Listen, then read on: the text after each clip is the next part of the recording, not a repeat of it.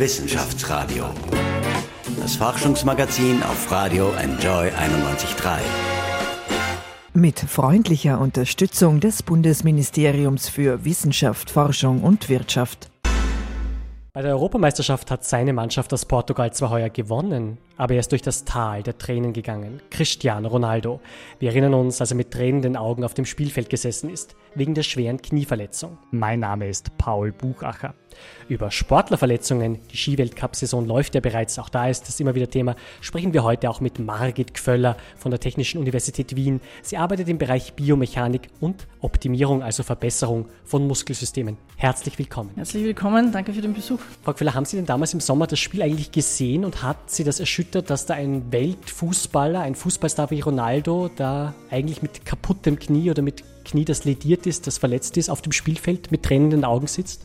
Äh, ich muss ehrlich sagen, ich habe es nicht gesehen, obwohl ich durch meine Tochter jetzt vermehrt Fußballspiele anschauen muss oder darf in letzter Zeit. Ihre Tochter ist äh, Fußball begeistert. Äh, ist sie selbst Fußballerin oder schwärmt sie für die attraktiven Fußballer? Wie ist denn das? Naja, sie ist acht, ne? Also sie, sie schwärmt für die Fußballer und sie traut sich jetzt zunehmend auch selber Fußball spielen. Also das fängt jetzt an. Ja? Das ist sehr erfreulich. Die österreichische Fußballmannschaft der Damen ist ja sehr, sehr erfolgreich. Ja, erfolgreicher als die Herren, das muss man auch dazu sagen. Frau Queller, darf ich Sie noch fragen, ist es realistisch, dass Sportler ohne große Verletzungen eigentlich eine Karriere machen? Oder sehen Sie das so, der Muskelverschleiß ist gerade sozusagen in diesen Extremsportarten oder in diesen Leistungssportarten so hoch, das geht fast nie ohne Verletzung? Naja, Verschleiß ist eine Sache. Die andere Sache ist einfach, dass einfach wirklich maximale Belastungen auftreten. Ne? Also die Sportler wollen das Maximale geben und lassen, äh, es entstehen einfach auch maximale Muskelknochenbelastungen. Und wenn die einmal ein, ein bisschen aus dem falschen Winkel oder irgendwie kommen, kann es einfach zu Verletzungen geben. Ich denke mal, das Risiko nimmt einfach jeder in Kauf dafür, um, um dann auch Bestzeiten oder Bestmarken zu erreichen und gelegentlich äh, muss man halt damit rechnen, dass dann auch mal was passiert. Ihr Alltag, Ihr Forschungsalltag dreht sich immer um Muskelverbesserungen.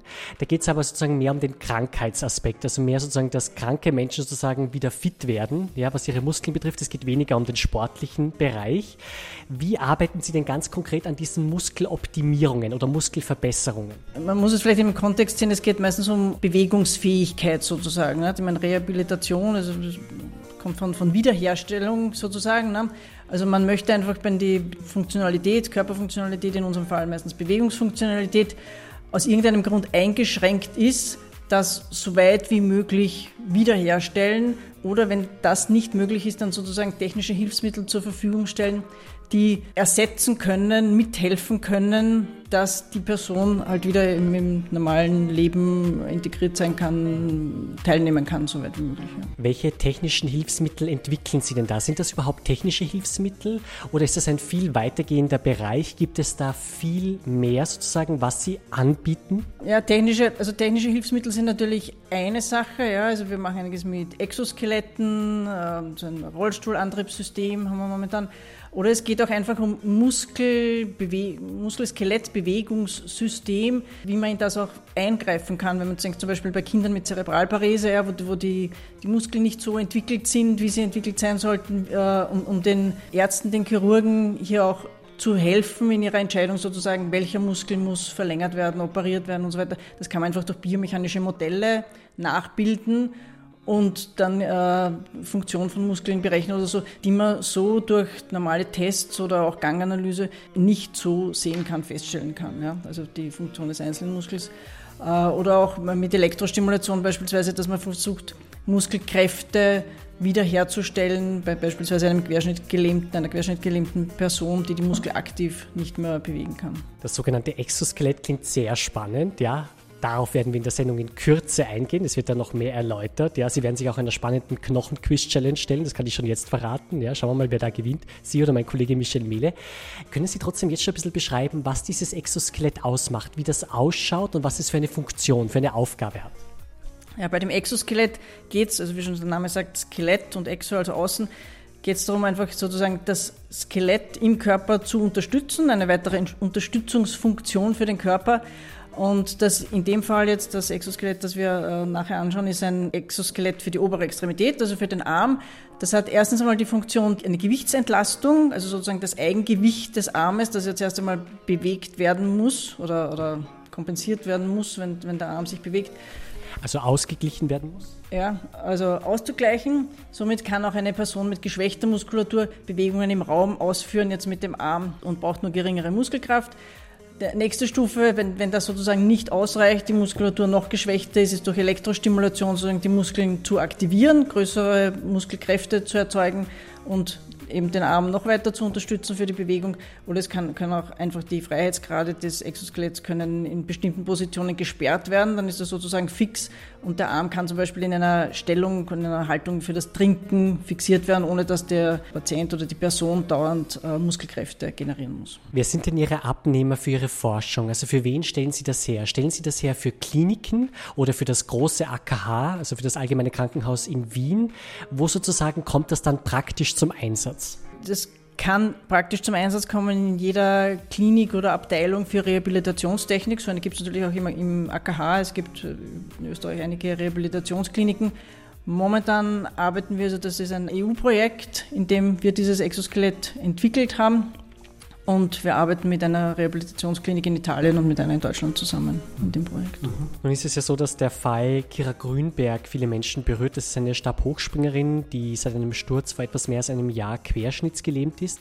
Wird es denn eines Tages möglich sein, Frau Kvöller, können Sie da eine Prognose, eine Vorhersage abgeben, Querschnittslähmung zu heilen. Mir hat einmal jemand erklärt, es geht darum, hier müssen Muskeln so stimuliert, also so angeregt werden, dass es wieder funkt sozusagen, dass sozusagen der Körper wieder ganz normal funktioniert. Ich stelle es jetzt hier etwas vereinfacht dar. Wird das eines Tages möglich sein, über elektrische Stimulierung, über elektrische Reize hier etwas zu schaffen, dass Menschen wieder gehen können letztlich? man muss da unterscheiden, ne? also die Querschnittslähmung zu heilen, das würde einfach erfordern, wirklich im Rückenmark sozusagen diese Unterbrechung wieder, wieder heilen zu lassen, das wieder zu schließen. Daran arbeiten Forschungsgruppen weltweit.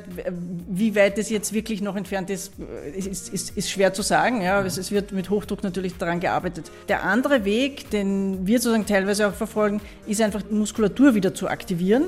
Ja, über Elektrostimulation, also funktionelle Elektro Elektrostimulation. Und da kann man eine Gehfunktion oder auch Radfahren, solche Bewegungsformen wiederherstellen, indem man einfach, es werden dann Elektroden auf die Haut aufgelegt, also wird ein elektrisches Potenzial in der Haut aufge äh, im, im Gewebe aufgebaut. Wenn sozusagen der Nerv zum Muskel, der da drinnen liegt, wenn die, die Potentialänderung da groß genug ist, wird sozusagen ein elektrisches Signal, sozusagen kann man sich vorstellen, ausgelöst und der Muskel bekommt genauso sein Kontraktionssignal, wie er sonst über das Rückenmark gesteuert sozusagen bekommt. Also man kann über, über technisches Mittel sozusagen die Muskel kontrahieren lassen und wenn man dann natürlich die geeigneten Muskeln in der geeigneten Reihenfolge aktiviert, dann kann man diverse Bewegungsmuster auch wiederherstellen. Das heißt, der Muskel wird sozusagen, wenn ich das zusammenfassen kann, stimuliert, er wird angeregt, sozusagen seine Funktion, seine Aufgabe wieder auszufüllen, durch diesen elektrischen Reiz sozusagen, also eine Gegenbewegung, eine Kontraktion sozusagen zu machen. Kann man das so in vereinfachter Darstellung bringen? Ja, kann man, kann man so sagen, ja. Was haben Sie denn sonst noch entwickelt sozusagen, damit die Muskeln verbessert werden? Damit sozusagen die Biomechanik, also das Spiel im Körper mit den Muskeln, mit den Gelenken und so weiter, damit das möglichst gut wieder funktioniert, nachdem man zum Beispiel einen schweren Unfall hatte. Was gibt es denn noch für Geräte? Wir haben zum Beispiel ein Fahrrad, Fahrrad für querschnittgelähmte Personen entwickelt, ja, also wo eben durch Elektrostimulation der Beine sozusagen diese Radfahrbewegung wieder ausgeführt wird und das dann auch sowohl als Trainingsgerät als auch als ja, Sportgerät eigentlich verwendet werden kann, ja, zum, zum draußen oder am Sportplatz ist es dann meistens ja, herumfahren oder auch in einem Park beispielsweise. Natürlich mit einem Fahrrad herumfahren, selbstständig fahren, sich selbstständig fortbewegen ist eine Motivation, ein psychologischer Faktor und gleichzeitig wird natürlich die Muskulatur wird trainiert, äh, die Knochen werden belastet, also es hilft, dass der Muskel und Knochen nicht so viel abbauen, nicht so viel atrophieren. Und wenn man jetzt äh, darauf zurückkommt, was ich vorher gesagt habe, kann Querschnittlähmung jemals geheilt werden, sollte es jemals äh, gelingen sozusagen, dann sind natürlich die Personen, die Knochen- und Muskelstrukturen haben, eindeutig im Vorteil, ne? weil die können dann natürlich auch davon Gebrauch machen, wenn der Knochen schon so weit atrophiert ist, dass er bei geringen Belastungen schon wirklich Frakturen auftreten und so, dann ist es einfach ganz schwer, da noch wirklich Bewegung herzustellen. Sie haben sehr spannend erzählt von einem Fahrrad, mit dem sich Leute fortbewegen können, die gelähmt sind. Kira Grünberg, das weiß ich, die hat ein sogenanntes Handbike. Das heißt, sie kann sich sozusagen hier mit der Hand sozusagen fortbewegen. Sie liegt eigentlich dann sozusagen auf einem Rad. Äh, funktioniert das Rad, das Sie entwickelt haben, anders? Also kann man da wirklich aufrecht sitzen oder ist das auch ähnlich dem Handbike? Es ist schon auch so von der Konzeption her ein, einer Liegefahrrad unter Anführungszeichen. Es ist natürlich ein Dreirad, ja, um diese Gleichgewichtsproblematik wegzubekommen. Man sitzt zurückgelehnt drinnen, aber es ist natürlich der, der Ansatz ein ganz anderer, weil mit, mit, diesen, mit diesen Handbikes wird eben wieder die obere Extremität, die ja sowieso bei, bei Rollstuhlfahrern sozusagen schon überbelastet ist und sehr belastet ist, nochmal weiter trainiert. Wohingegen, wenn man die versucht, jetzt die untere Extremität, also die Beine wieder zu aktivieren, auch diese ganzen medizinischen, physiologischen Vorteile dazukommen haben. Wissenschaftsradio. Forschung einfach erklärt. Präsentiert von der Fachhochschule Wien der WKW auf Radio Enjoy 91.3. Herzlich willkommen beim Wissenschaftsradio. Ich bin Paul Buchacher und freue mich sehr, dass ich heute eine sehr, sehr spannende Forscherin bei mir zu Gast habe, nämlich Margit Gföller von der TU, der Technischen Universität Wien. Sie arbeitet im Bereich Biomechanik und der Verbesserung von Muskelsystemen. Und zu meiner Linken steht mein Kollege Michel Mehle. Und jetzt gibt es ein spannendes Quiz. Es geht um Filmzitate und es geht um das Thema Muskeln und Knochen dabei. Und Sie beide sollen raten, aus welchem Film denn dieses Zitat stammt. Schwing deine Knochen aus meinem Leben. Stammt das aus Terminator oder aus Die Troublemaker? Die Troublemaker. Das ist richtig, denn die Troublemaker, das ist der Film mit Bud Spencer, der heuer leider von uns gegangen ist. Also der erste Punkt geht an Sie. Dann äh, kommt Zitat Nummer zwei. Ja, Achtung. Wenn ein Hund einen Knochen hat, dann sollte besser keiner versuchen, ihn dem wegzunehmen. Stammt das aus Nachts im Museum oder 96 Hours? Taken two. Ich tippe jetzt mal auf nachts im Museum. Das ist leider falsch und damit geht der Punkt automatisch an Sie, liebe Frau Gföller. Ja, denn das ist wirklich aus 96 Hours Taken Two, also aus dem zweiten Teil dieser Reihe. So, und zum ganz zum Schluss noch ein letztes Zitat. Achtung. Halb Nordamerika ohne Facebook. Stammt das aus Gravity oder aus Armageddon? Ich tippe jetzt mal auf Armageddon. Glauben Sie auch, dass Armageddon richtig wäre? Armageddon, das ist der bekannte Film-Soundtrack mit Aerosmith, I Don't Want to Miss a Thing, mit der großartigen Liv Tyler.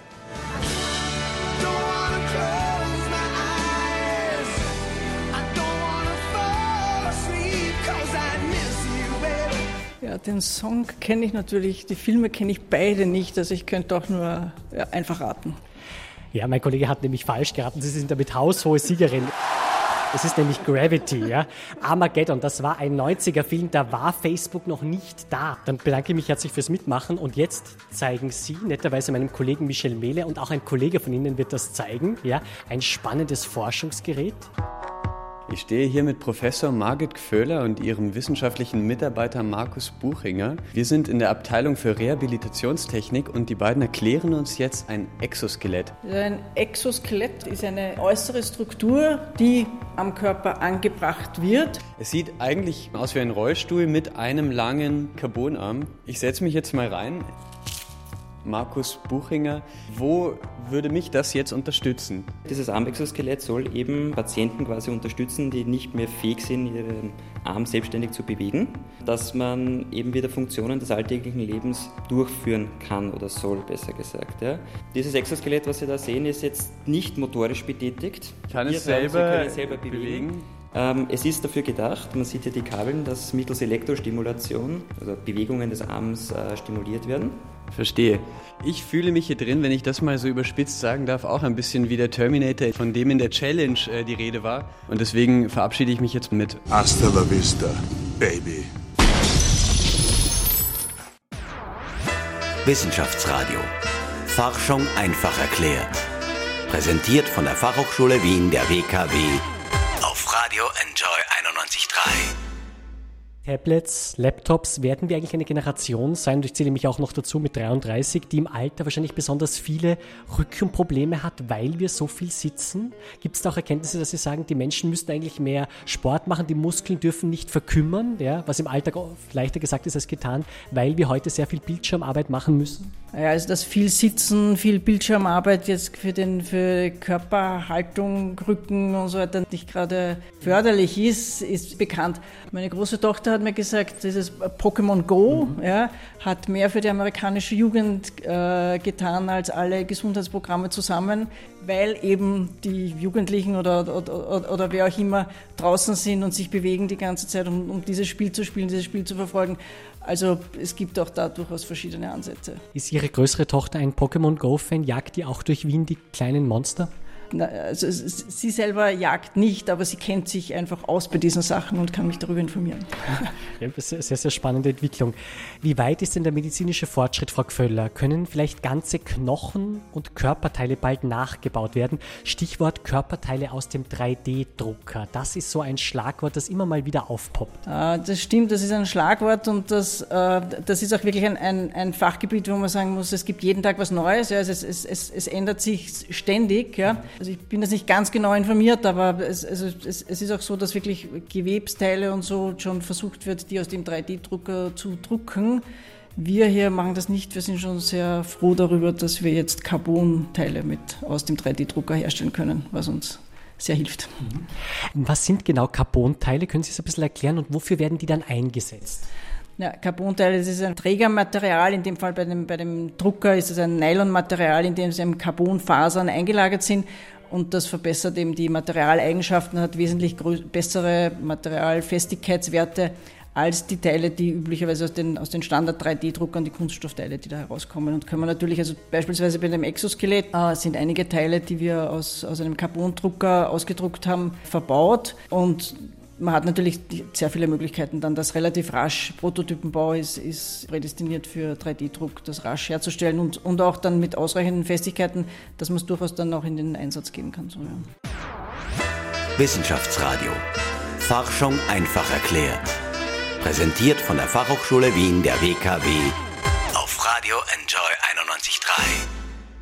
Queller, woran arbeiten Sie denn im Bereich der Biomechanik? Was bedeutet denn überhaupt dieser Begriff? Welche Forschungsprojekte stehen da bei Ihnen derzeit an? Biomechanik kann man grundsätzlich sagen, also das ist so die mechanischen Abläufe im, im, im Körper, also hauptsächlich das, das Muskel-Skelett-System im Körper halt betreffend, wo, wobei dann auch durch, durchaus Biomechanik geht auch viel weiter auf Knochenstrukturen, Mikrostrukturen und so weiter. Bei uns derzeit, also wir machen zum Beispiel biomechanische Simulationen, wir machen zum Beispiel eine, eine biomechanische Simulation der oberen Extremität, also des Armes, wo wir eine Bewegung finden wollen, die günstiger ist sozusagen für den Arm, für die Physiologie des Armes, für einen Rollstuhl fortzubewegen. Ja, also die Rollstuhlbewegung mit diesem Greifring am Rad ist ja eigentlich ist, ist, sehr da, da gibt sozusagen die Technik, ja, die Form dieses Rades vor, wie der Körper, der Arm jetzt sich zu bewegen hat. Und das ist eigentlich eine sehr unphysiologische Bewegung, ja, dieses, dieses Stoßen oder Push, ja, also am, am, am, Greifring. Hat auch viele äh, gesundheitliche Probleme. Es gibt äh, Handgelenksprobleme, Schulterprobleme, weil ihm der Arm eigentlich nicht für diese Bewegung äh, ausgelegt ist und auch in sehr extremen Gelenkslagen einfach große Kräfte entstehen. Äh, und was wir uns jetzt anschauen wollen, ist sozusagen von der, von der physiologischen Seite her, also welche Bewegung wäre denn für den Arm günstiger sozusagen, von der ganzen Belastungssituation her, um so einen Rollstuhl anzutreiben. Wenn man dann noch einen, irgendeine, irgendeinen Mechanismus jetzt an den Rollstuhl anbringt, der darf halt auch nicht störend sein. Also der muss halt wirklich klein, leicht und möglichst unscheinbar auch in dieser Ebene vom Rad ungefähr verschwinden, damit er dann nicht störend ist im Alltag für, für die Menschen, die sich dann damit fortbewegen wollen. Ja. Sie haben gerade gesprochen von Simulationen, das heißt, das sind nachgestellte Situationen, unter Anführungszeichen, wo Sie sozusagen testen, kann das so funktionieren. Macht man das heute vor allem am Computer oder bauen Sie das wirklich sozusagen alles wirklich per Hand, äh, auch in Ihrem Forschungslabor und testen sozusagen die Mechanik wirklich sozusagen am Objekt oder macht man doch eben vieles am Computer, weil das heute einfach leichter und schneller geht? Beides. Ne? Also ein, ein, eine Computersimulation ist immer grundsätzlich so viel wert, wie sie, wie sie auch verifiziert wurde, zumindest in, in, in manchen Punkten durch das Experiment, ne? weil der Computer ist geduldig. Ne? Also soweit man sie bestätigen, verifizieren konnte. Ja. Also die, die, Simulation selber, eine Bewegungssimulation ist halt, also da wird der Körper einfach als, als Starrkörpermodell, nicht? also einfach ein System aus ein paar starren Körpern, die, die gekoppelt sind, sozusagen simuliert und dann werden halt Muskelkräfte aufgebaut baut. Man hat ähm, äh, mechanische Gleichungen oder Funktion des Muskels dazu und kann so Bewegungen einmal am Computer sozusagen nachbilden und kann dann auch natürlich optimieren, kann sagen, also, okay, wie müsste die Bewegung ausschauen, damit sie größere Leistung bringt, damit kleinere Gelenkswinkel, kleinere Gelenksbelastungen da drankommen. Und dann werden natürlich die entsprechenden Entwicklungen aufgebaut und das Ganze wird auch getestet, ob sich das wirklich bewährt. Man kann auch dem Experiment dann natürlich noch, noch Verbesserungen finden. Es gibt verschiedene Körpergrößen, verschiedene physiologische Parameter, wo man dann noch, noch schauen muss, ja, der, der, nicht nur für den Durchschnittsmenschen, sondern auch sozusagen für die ganze Palette an Größen, was auch immer, da Lösungen zu finden. Ja. Wie sehen denn jetzt Ihre Projekte und Pläne für 2017 aus? Wir haben schon fast Ende 2016. Was wollen Sie denn im nächsten Jahr sozusagen alles voranbringen? Gibt es Ziele, wo Sie sagen, ja, da arbeiten wir sehr emsig dahinter, damit wir die bald umsetzen können? Konkrete Ziele, also die Ziele, die ergeben sich eigentlich aus den, aus den einzelnen Forschungsprojekten. Ne? Also überall ein, ein Stück weiterzukommen und das, also das Ziel ist im Endeffekt einfach immer, also dass, dass die Sachen nicht entwickelt werden und wieder irgendwo in der Schreibtischlade verschwinden, sondern dass sie sich eben wirklich dann in der Klinik zumindest einmal bewähren. Und also man weiß bei allem, was irgendwie Medizinprodukt ist oder so, es gibt dann noch lange, lange Wege mit Zulassungen und so weiter, aber dass die Entwicklungen halt dann wirklich den Weg zum Menschen sozusagen finden. Ja. Ich bedanke mich ganz herzlich fürs Gespräch bei Margit Gföller von der Technischen Universität Wien und wir sind bald zurück mit dem Wissenschaftsradio. Bis bald, auf Wiederhören. Wissenschaftsradio, das Forschungsmagazin. Jeden Dienstag von 10 bis 11. Alle Infos unter enjoyradio.at.